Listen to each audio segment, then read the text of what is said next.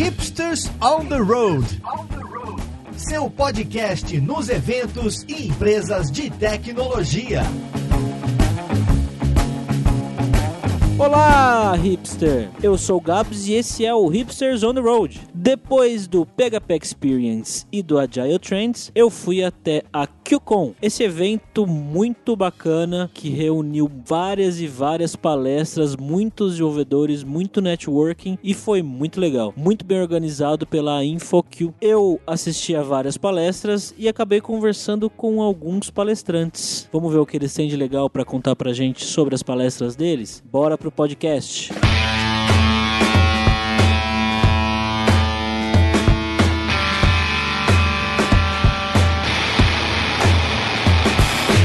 aqui com a Fernanda Bernardo, que deu a palestra Reinventar a Roda a cada novo framework JS vale a pena? E aí, Fernanda, tudo bem? Oi, tudo bem? E aí? Beleza. Vale a pena? Ah, essa é a pergunta polêmica que todo mundo quer a resposta e Tá. ninguém tem.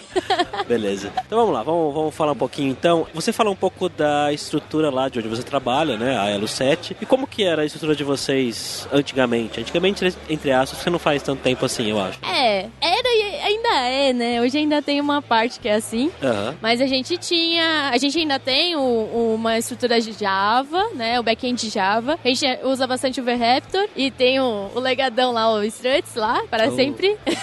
E o front, na verdade, é HTML é, pra parte da JSP, já que interligava com Java, né? Ah, JavaScript o mais puro possível e a parte do CSS que a gente usa o SAS. Então era essa a nossa estrutura, assim, do principal. E o que que não tava legal nessa estrutura? O que que fez vocês olharem e falarem, hum, acho que a gente precisa dar uma mudada nisso aqui? O que aconteceu, na verdade, foi que veio um novo projeto, né, pra gente, um sistema de... A gente precisava fazer, tipo, um WhatsApp, sistema de mensagens entre o comprador e o vendedor. E isso aqui não era um sistema de mensagens normal. É, ia ter algum, vários tipos de interação, ia ter mensagens automáticas, você ia conseguir pagar pelas mensagens, calcular frete, um monte de coisa. E a gente viu que aquilo ia ser um projeto grande que a gente ia começar a duplicar e replicar código pra tudo que é canto. E a gente começou a ver que talvez a gente precisasse criar uma, uma infra diferente, uma, infra parte disso. E essa foi uma das, das motivações, assim, pra gente falar assim: não, a gente precisa pensar direito, precisa continuar pensando em performance, é, experiência de usuário e aproveitar código o máximo que a gente conseguir. E aí a gente pensou em criar uma nova infra até pra se separar desse monolitozão, assim. A gente começou já a pensar em microserviços, a empresa como um todo já tava nesses pensamentos. E aí a gente pensou em criar essa nova. Entendi. E pela sua palestra foram várias mudanças que vocês fizeram, né? Sim. E o que que mudou de início, assim? O que que vocês pegaram primeiro e falaram, não, vamos mudar isso aqui? Ah, primeiro que a gente colocou um Node, então a gente já colocou JavaScript do lado do servidor, que já era uma coisa que a gente tinha só o Java, né? E também a gente começou a aplicar novos conceitos que não estavam tão consolidados assim no mercado ainda, como a própria parte do isomorfismo, que eu já falei bastante por aí, tem post tudo e tal, mas fazer o JavaScript ser aproveitado do lado do cliente e do servidor. Então ter esses dois, você conseguir reaproveitar mais o código. Então essa infra nossa acabou já mudando logo de início que a gente começou a escrever JavaScript no servidor e ter as nossas próprias coisas. O front começou a cuidar da nossa própria infra, né? E vocês usavam algum framework JavaScript antes? Bom, mudança? a gente, no legadão, assim, a gente usava jQuery. É, a gente usava pra tudo, como um monte de gente por aí usava, Sim. né? Acho que o jQuery ele foi a, a, a lib, sei lá, framework, qualquer coisa que impulsionou o JavaScript, né? Que deu uma nova cara pro JavaScript. Mas a gente usava jQuery e a gente viu que a gente usava uma lib gigantesca que a gente realmente usava muito pouco dela, né? E a gente e as, ah, os fallbacks que o jQuery fazia, a gente começou a perceber que o que a gente precisava, os navegadores já estavam dando o suporte. Então a gente pegou e criou a nossa lib a partir disso. Mas a gente usava. E na hora de fazer essas mudanças, vocês resolveram criar a própria lib, então? Isso, então a gente, na verdade, a gente ou começava usando um framework ou uma lib e via que aquele negócio não tava dando tão bem quanto a. ou a código mesmo, na parte de escrever melhores códigos, quanto na parte de performance. E aí a gente pegava e decidia reescrever a nossa própria lib no escopo menor, tudo simplificado, que acabava melhorando muito a performance, principalmente o carregamento. Mas vocês chegaram a tentar usar alguma coisa e falaram, não, não De vale a frameworks, a gente usou, por exemplo, no próprio Node a gente começou usando o Express ah, e a gente viu, depois de um tempo, a gente fez um benchmark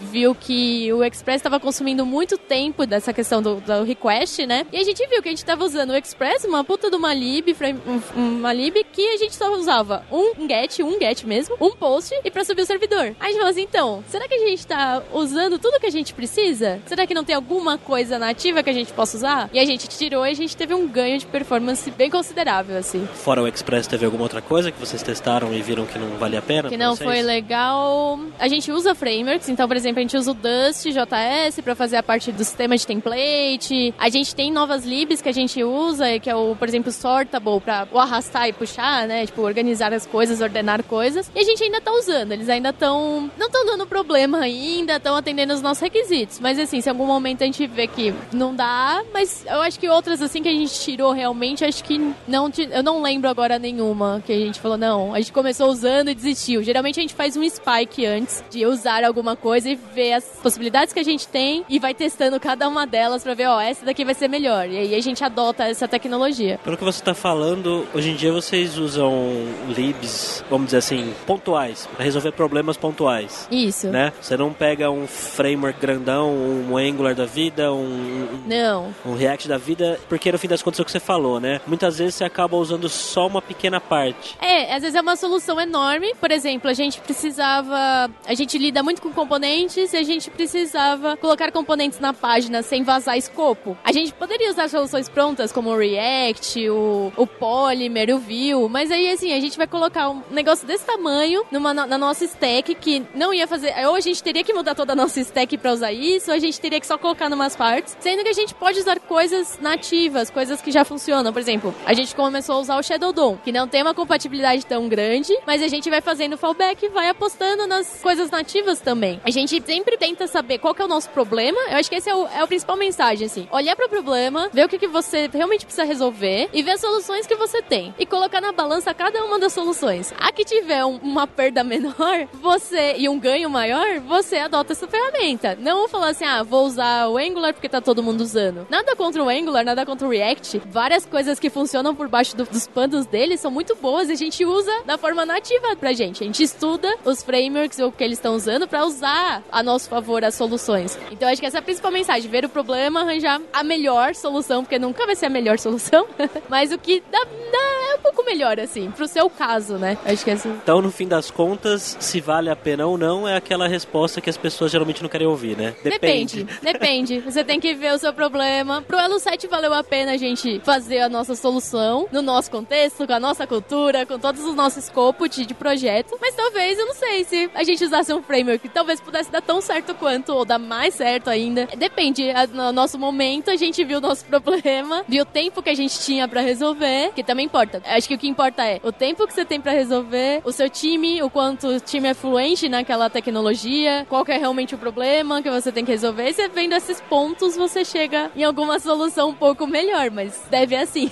e a solução que vocês criaram faz o que, basicamente? Bom, a gente tem várias, algumas várias soluções. soluções. Uma delas que a gente faz, que a gente usa, é um projeto que é o Uniméria, e ele faz a parte do change detection, na verdade. A gente fala assim, ah, a gente quer remover um item numa lista. Aí a gente quer remover esse item da lista, a gente avisa pra essa lib, e ela usa o Morphdom por baixo dos panos, então ela usa uma lib por baixo dos panos, mas só pra fazer a parte do diff. Ela verifica o que foi modificado, e ela faz o render só daquela parte, pra não fazer o render total da página, porque daí você perde muito performance quando você quer fazer o render total. Então a gente usa essa parte do diff checking, eu não esqueci o nome, mas faz esse diff pra renderizar só a parte que foi modificada de fato e não a parte inteira. Esse a gente fez nosso lá mesmo, a gente codou tudo e a gente só usa o Morphdom por baixo. Cada uma dessas libs pequenininhas que fazem alguma coisa, tá tudo lá no GitHub do Elo7. GitHub do Elo7, inclusive, tá aí na descrição do podcast. Beleza, Fernanda, obrigado. Obrigada. Obrigado por participar aqui e bom evento pra gente.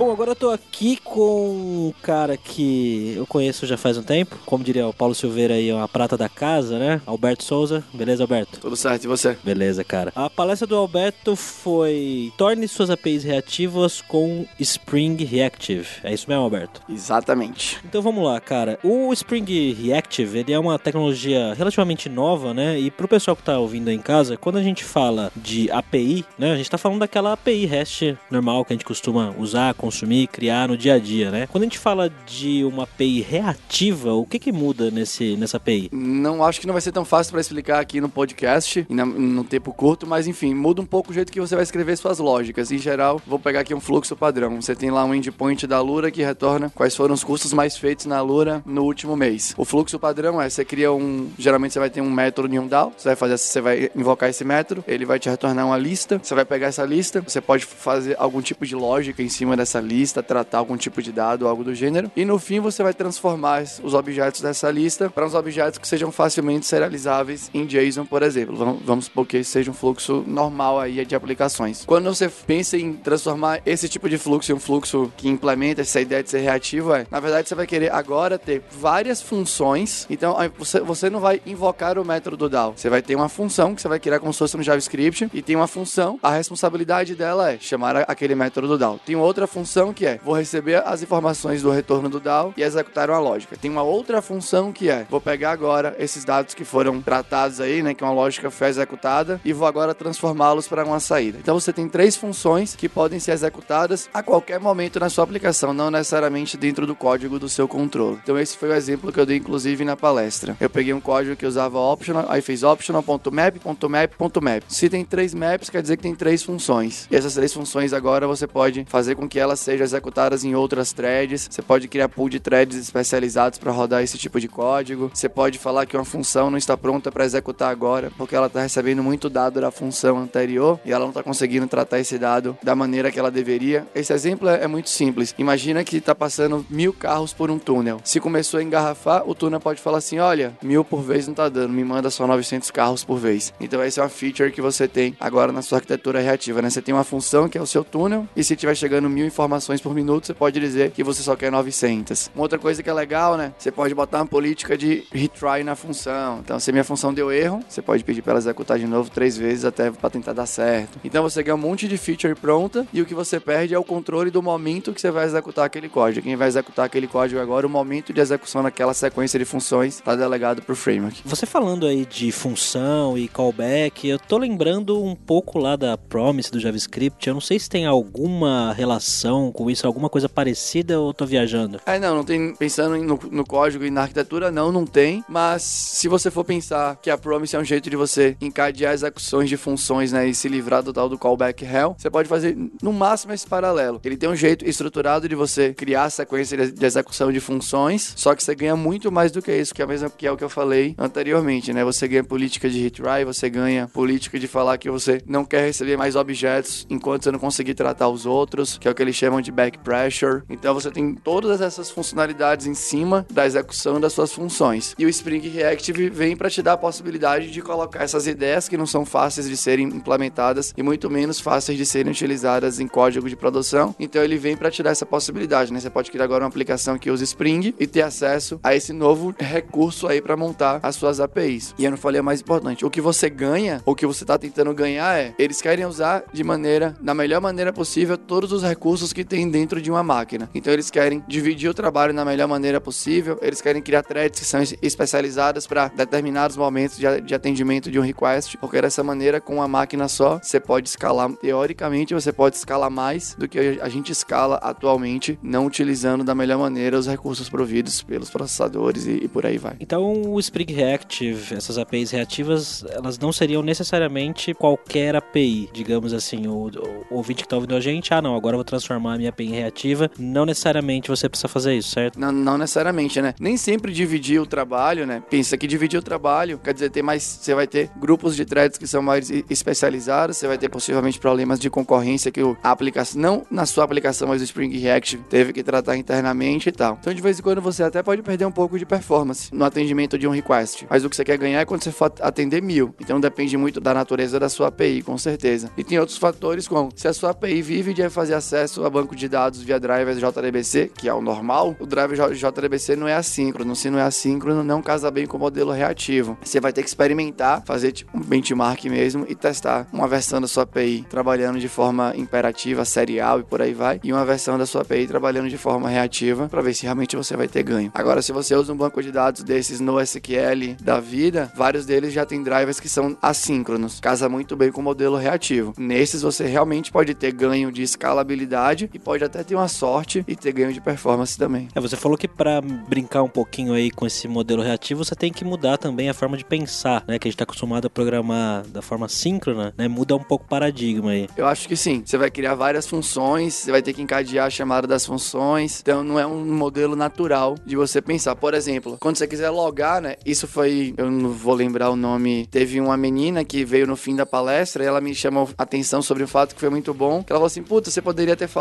sobre logs, porque agora logar tem que ser uma função que loga, porque você precisa colocar a função no fluxo de chamada das suas funções. Você não consegue colocar log aqui, porque agora você não tem nenhum código sendo executado efetivamente dentro do método do seu controller. Então, você precisa criar uma função que vai receber como argumento algum objeto, e aí você usa o seu sistema de log lá dentro, cospe o seu log, e aquela função vai ser encadeada na sequência de funções, né, que devem ser executadas. E por sinal, é uma coisa que eu falei na palestra, que é o meu jeito simples aí de ver a arquitetura reativa, que é uma super abstração sobre o padrão observa. Então, na verdade, você tem várias funções que vão emitir vários objetos, né, que vão disparar vários eventos e alguém vai consumir. Esse alguém que consome e cospe isso para o seu cliente é justamente o Spring Reactive. Legal, Alberto. Tem algum material, alguma literatura que você recomende a respeito de. Não tem muitas que eu recomendo. A que eu mais vi foi o site, o Spring Reactive é baseado num projeto que chama Project Reactor, que é mantido pelos comités do Spring. Eles têm vários exemplos de como você usar Project Reactor e a abstração, né, das... Ele tem as abstrações reativas que são utilizadas dentro do Spring Reactive. Então lá tem vários exemplos para você poder se guiar e situações que podem aparecer no seu dia a dia. Então eu vi, eu vi muita coisa. Essa é, na verdade, a minha principal indicação. Eu sou muito a favor de. Você pode procurar algum tipo de. Tem palestras na, em eventos na própria, no, no, próprio site, no próprio site da InfoKill, tem uma palestra sobre Spring Reactive com um dos comitês do Spring, ele tentando dar exemplos de caso de uso. Mas eu acho legal você até ver umas palestras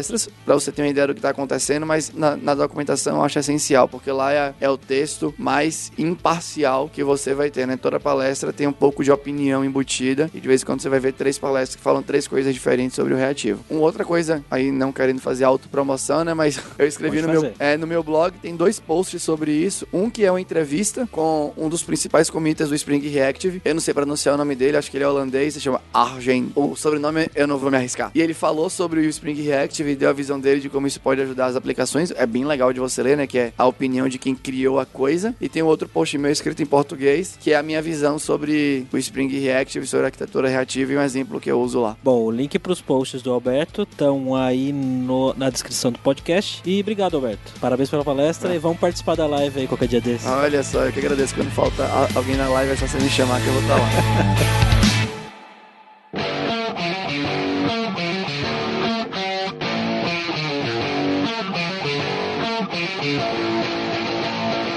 Eu tô aqui com o Mário Amaral. Mário que é Team Lead lá na Elo 7. Beleza, Mário? E aí, tudo bem? E ex-brother de Kaelo também. É. então vamos lá, cara. O Mário deu uma palestra chamada Persistência Poliglota. Eu até questionei ele, né? Persistência Poliglota veio do fato que eles tiveram que fazer uma brincadeira lá na Elo 7 para fazer uma persistência maluca em dois bancos de dados diferentes. Parece simples, né? É. Só fazer dois serviços, né? Ah, é, tá tranquilo, não tem nenhum tipo de problema aí. Vamos só voltar um pouquinho para entender o problema que vocês estavam tendo. Vocês têm um chat lá, né? É. Que tava tendo é, probleminha. O, no Elo 7, né, como os produtos são personalizados, né, a gente precisa que um vende... o comprador fale pro vendedor o que ele quer que customize naquele produto. Então, o nosso e-commerce ele tem um chat integrado ali, né? Esse chat, ele, como meu, o sistema ele já vem de muitos anos, né, esse chat nasceu dentro do, da mesma plataforma que tem pagamento, controle de estoque e tudo mais. O chat nasceu lá dentro. Só que aí, com o sucesso do site, né, esse chat foi começando a se tornar um monstro lá dentro. Ele, sei lá, tem mais de meio milhão de mensagens novas por dia e só de conteúdo de texto ali de chat, as tabelas têm mais de 150 gigas de Caramba, texto. Só de texto. Só de texto. Então é texto, é, era um negócio meio grande, tava começando a impactar na performance do site de maneira geral, porque o banco ficava, sei lá, 30% de processamento do banco era para cuidar das tabelas ali, né, das queries que a gente fazia no sistema de chat, né? Beleza. E aí? Pô, meio, meio, meio grande. Então nós resolvemos tirar esse chat de dentro do nosso banco principal ali, que era um MySQL, né? Como a gente ia criar um serviço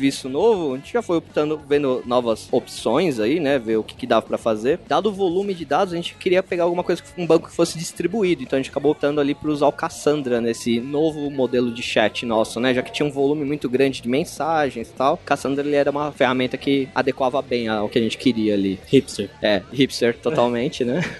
Aí foi bem interessante porque a gente migrou, né, pra dentro do Cassandra com o intuito de resolver o problema de, meu, eu tenho muita mensagem, muito insert dentro da base, então vamos, vamos sair, né? A gente queria, a gente acabou saindo do relacional porque ele não tava aguentando a quantidade de inserts, a, a carga, né, que a gente tava fazendo ali. Aí a gente foi pro Cassandra para resolver esse problema. Foi bem interessante porque esse problema foi resolvido lá no Cassandra, mas o legal é que aconteceu um outro problema, porque apesar de a gente quando a gente fala de chat, a gente pensa muito nas mensagens, né? Mas Sim. tem aquela entidade mágica que chama conversa, que é meio que um grupo, né? O agrupamento de todas as mensagens. E quando a gente modelou isso dentro do Cassandra, a gente descobriu que ele era péssimo modelo que a gente tinha proposto. Porque o Cassandra é bom quando você tem muito insert e pouco update. A nossa conversa, a entidade conversa, ela tem update toda hora. Toda Basicamente, você viu uma conversa, a gente atualiza a data da última vez que a pessoa viu a conversa. Pra poder marcar, sei lá, lidos e não lidos. O ID da última mensagem que alguém enviou. Então, assim, a conversa ela é quase que um, um monte de IDs e campos data. Então, e a gente fica mexendo nisso toda hora. Ficar fazendo esses updates toda hora lá dentro do Cassandra acabou dando problema de performance lá do outro lado.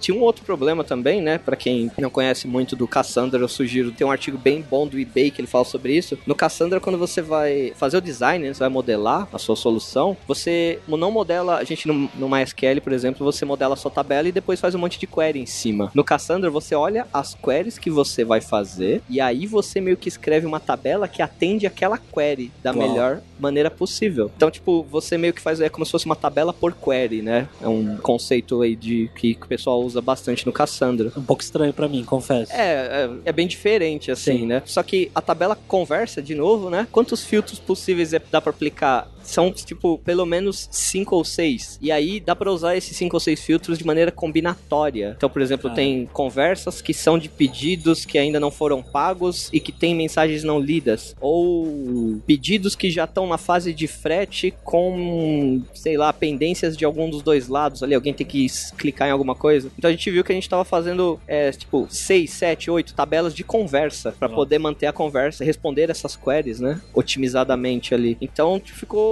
O que a gente resolveu o problema das mensagens, a gente gerou um problema na parte de conversa. Então ficou inviável usar a solução nova que a gente tinha feito. A gente começou um sistema novo e ele já ficou inviável bem antes de entrar em produção também. Legal essa, essa parte, né? De poder falhar de novo, né? Assim, né?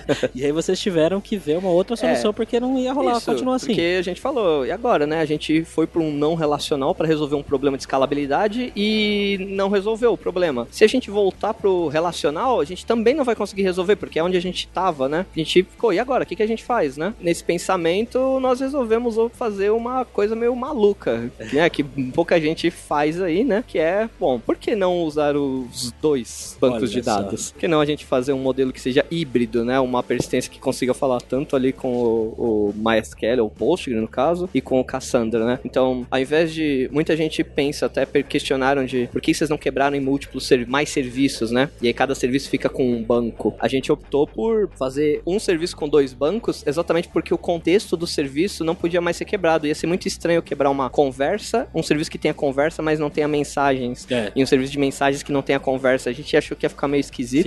Então a gente optou por fazer um serviço só, mas aí usar dois modelos de persistência diferentes no mesmo serviço. Então as conversas ficam no relacional, num Postgre, e as mensagens são persistidas num Cassandra. E resolveu? Ah, Resolveu, assim, a gente conseguiu ter o, o- o melhor dos dois mundos aí. Então a gente tem uma flexibilidade de consulta muito grande lá no Postgre, nas conversas, todos os filtros que o usuário queria, e conseguir atender o volume de dados que a gente precisava com as mensagens, né? Que era o conteúdo gigantesco lá que estava atrapalhando. Gerou novos desafios, milhares de novos desafios, porque se você usa mais de um banco de dados, aquele negócio de você ter transação, consistência, essas coisas elas já não existem mais. O banco não garante, porque quem garante isso pra você é o banco, né? Como a gente usa dois bancos, nenhum deles garante nada. Tipo, Como vocês fazem isso hoje? Hoje a gente gente acabou fazendo né, é, uma análise toda no que, como ficou o sistema, então a gente teve que reestruturar a maneira com que a gente escreveu o sistema e ficou meio que a gente optou por algumas coisas que era primeiro reduzir ruído sintático. Então, por exemplo, a gente persiste com JPA, né? Então vamos tentar fazer a nossa API de persistência do Cassandra, na parte que não é relacional, ficar o mais perto possível da JPA, pro desenvolvedor não ter que, tipo, o cara abre um DAO, ah, aí Entity Manager, né? Aquela coisa simples, ele abre outro DAO, que é um DAO, sei lá, de mensagem,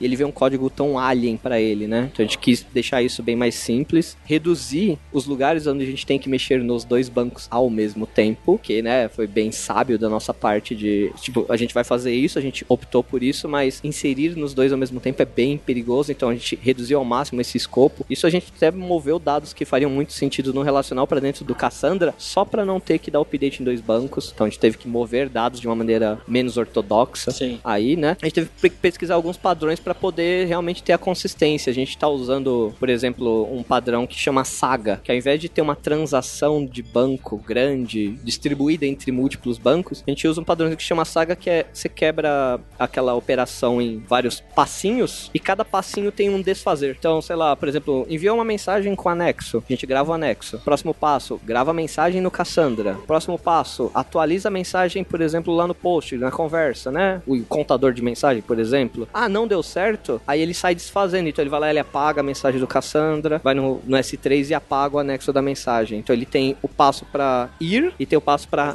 voltar ali. E aí se dá um erro, ele sai desfazendo tudo, né? Então a gente modelou os nossos fluxos com base nesse padrão aí para conseguir simular uma consistência mais, mais forte ali. Legal, cara. E, e quanto tempo demorou esse processo aí de. A gente tirou, a gente começou a fazer, aí acho que depois de uns seis meses a gente percebeu que não tava dando para mexer com a conversa só no Cassandra. Então depois demorou pelo menos mais uns três meses para voltar e tipo, fazer a solução híbrida ali, né? A gente ainda tá trabalhando nela, mas aí já. Acho que deu um ano todo aí o negócio de tirar o serviço, jogar no Cassandra, ver que não deu certo, voltar pro. é, integrar ele junto com o Postgre ali. Então a gente tá mais ou menos um ano nesse projeto aí fazendo essa loucura. Deu tão certo que a gente tem um outro projeto agora que também tá indo na mesma pegada, de ter uma persistência que é, que é híbrida também. Eu ia te perguntar aqui, agora, um ano depois, você tendo passado por esse monte de problema aí, esse monte de, né, limitações, você já chegou algum momento que você olhou pra trás e falou, podia ter feito assim que ia ser melhor. Você consegue ver uma solução melhor hoje? É engraçado porque pra esse cenário explicitamente, por incrível que pareça, eu- não consigo pensar numa solução que tivesse sido mais adequada pra esse cenário. Pra um outro, para um outro cenário que a gente também fez, é, foi um negócio mais do tipo, mano, realmente aqui a gente misturou muitas coisas e valia sentido quebrar. Esse, por questão de a gente não ter conseguido nem quebrar o, o próprio contexto dele, é, a gente não achou que, meu, acho que não tinha um jeito melhor de solucionar esse, este problema explicitamente, né? É o que eu falei, primeiro, se você conseguir quebrar o contexto, então quer dizer que você pode quebrar em mais de um serviço. Aí é perfeito. Você quebra em mais de um serviço, vira mais de um banco naturalmente, né? Mas esse a gente não conseguiu nem quebrar o contexto, então parece que foi a solução mais adequada mesmo ali. Se você, ouvinte, tiver uma solução pro problema do Mario aí, manda currículo pra ele que Por ele vai te favor, contratar. Me, me, me pega no Twitter lá, por favor. Economizar um pouco de tempo da minha vida. tá certo, Mário. Muito obrigado, cara. Valeu aí. Parabéns Valeu, pela palestra. Valeu, gente. Obrigado, hein? Agora eu tô aqui com o Otávio Santana, que palestrou sobre a vida dele no mundo open source. Que o pessoal gostou bastante, né, Otávio? Opa, sim, espero que tenham gostado bastante, cara. Gostaram. O Otávio, ele é desenvolvedor na Tommy Tribe. E Otávio, é, quando começou a sua vida aí, assim? Como você começou a se envolver com o open source? Cara, essa é uma pergunta que já tá ficando cada vez mais difícil fazer, que eu tô ficando mais velho, tá difícil lembrar. Mas, cara, eu comecei metendo as caras de, de Linux, né? Então, comecei fazendo, metendo as caras de, de Linux, comecei a estudar Linux, a filosofia do Linux, eu achei uma coisa muito bonita, né? A parte filosófica do open source. Quebrei um pouco a cara, né? Porque a Alice é um pouco ríspida em alguns momentos. Então, eu comecei a conhecer um negócio chamado Java na época. E eu comecei a estudar sobre isso, comecei a estudar sobre isso. Pouco tempo depois, comecei a estudar sobre isso, um projeto chamado OpenJDK. Eu comecei a interagir. Eu comecei com documentação, comecei a dar sugestão de documentação. Cara, essa minha paixão por comunidade, open source, foi aumentando, aumentando, aumentando. Até que um dia chega um momento que algumas empresas começaram a me convidar para fazer parte de alguns projetos. No começo de graça, a ponto de eu conhecer a Tommy Tribe, empresa que basicamente paga meu salário para fazer open source quase que o tempo todo. Então hoje você trabalha só com open source, praticamente. É, eu sou um filósofo, né? Eu sou um filósofo que ganha dinheiro. Sim, hoje eu trabalho basicamente com open source. Legal. E nesse início, o que, que você teve mais dificuldade de se envolver com os projetos? Cara, o meu maior, minha maior dificuldade foi de fato o inglês. Eu não tinha inglês praticamente nenhum. O Google Translator hoje é muito evoluído, mas na época era, não era muito, hoje era muito legal, naquela época ainda era pior. Então assim, você escrevia uma coisa em português, dava um translate direto, ele mandava de uma forma bem literal e sem estrutura alguma. Então as pessoas tinham muita dificuldade a ponto de eu ter que estudar e meter as caras cada vez mais no inglês e esse tipo de coisa. Certamente o inglês foi uma coisa que me dificultou bastante. Outro ponto é que eu sou nerd, né? assim como a maioria dos caras que fazem programação. Então comunicação nunca foi meu forte em português. Em inglês então foi muito pior. Entendi. Então o ponto principal pra você foi realmente essa questão aí da- do idioma, né? Idioma e comunicação. Pra quem tá começando hoje, que quer começar a mexer com open source, mas não faz a menor ideia, né? Que nem você falou uma parada, você idealizava, né? Você tinha vontade, mas você não sabia como ir atrás disso. O que você recomenda? Cara, a primeira coisa é procurar aquilo que te dá paixão. Porque você vai gastar tempo tanto estudando, como lendo documentação tal. Então, assim, procura uma coisa que você acha interessante. Se você gosta de música e quer aprender código, procura de repente um projeto open source de música. Se você acha interessante e quer aprender mais sobre o Hibernate, por exemplo, ou qualquer outro projeto, ou se de repente você quer aprender sobre NoSQL, né? Tem uma especificação nova saindo do forno, por exemplo, o Eclipse de NoSQL. Então, assim, procura uma coisa que dá prazer. Depois começa a ler documentação. Você vai poder dar feedback em documentação, começar a ajudar a documentação, traduzir documentação para outros idiomas, porque muitas vezes o cara escreve para inglês, esquece de traduzir para português. Começa a palestrar sobre o assunto, começa a seguir as pessoas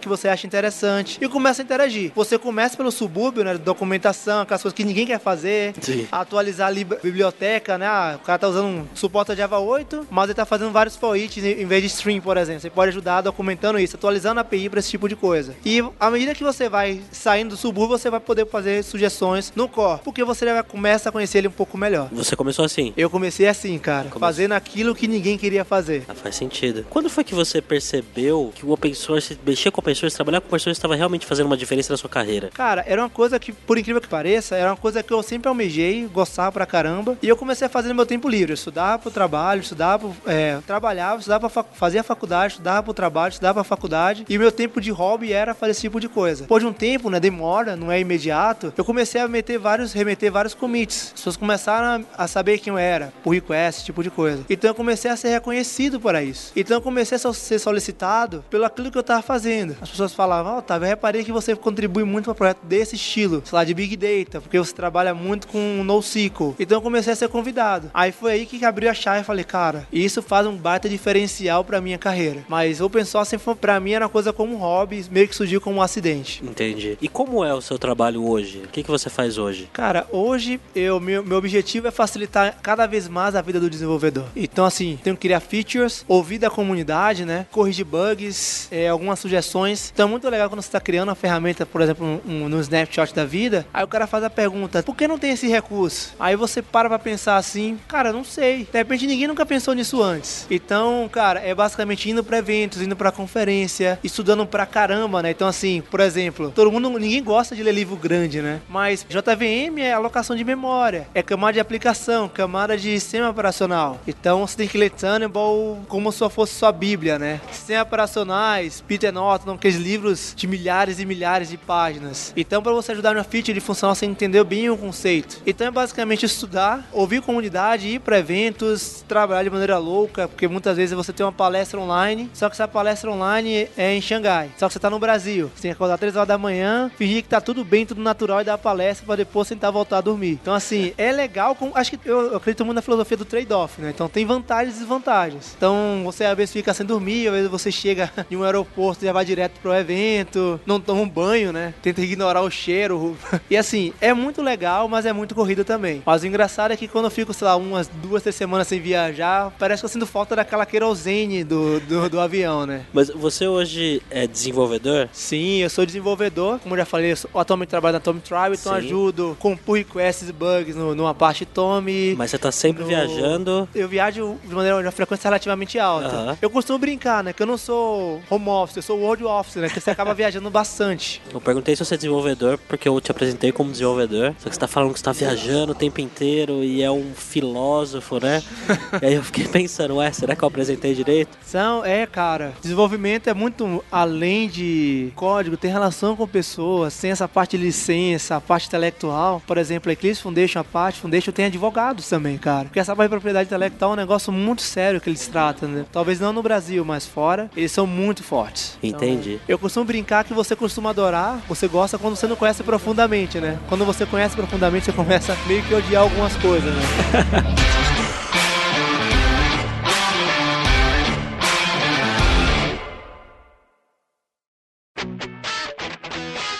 Você ouviu o hipsters.tech, produção e oferecimento alura.com.br, cursos online de tecnologia e Kaelon, ensino e inovação.